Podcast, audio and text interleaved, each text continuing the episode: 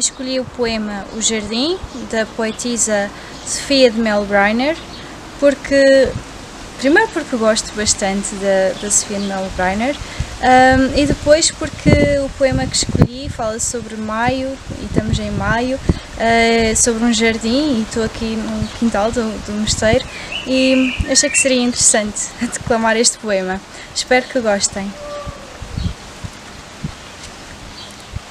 O jardim está brilhante e florido.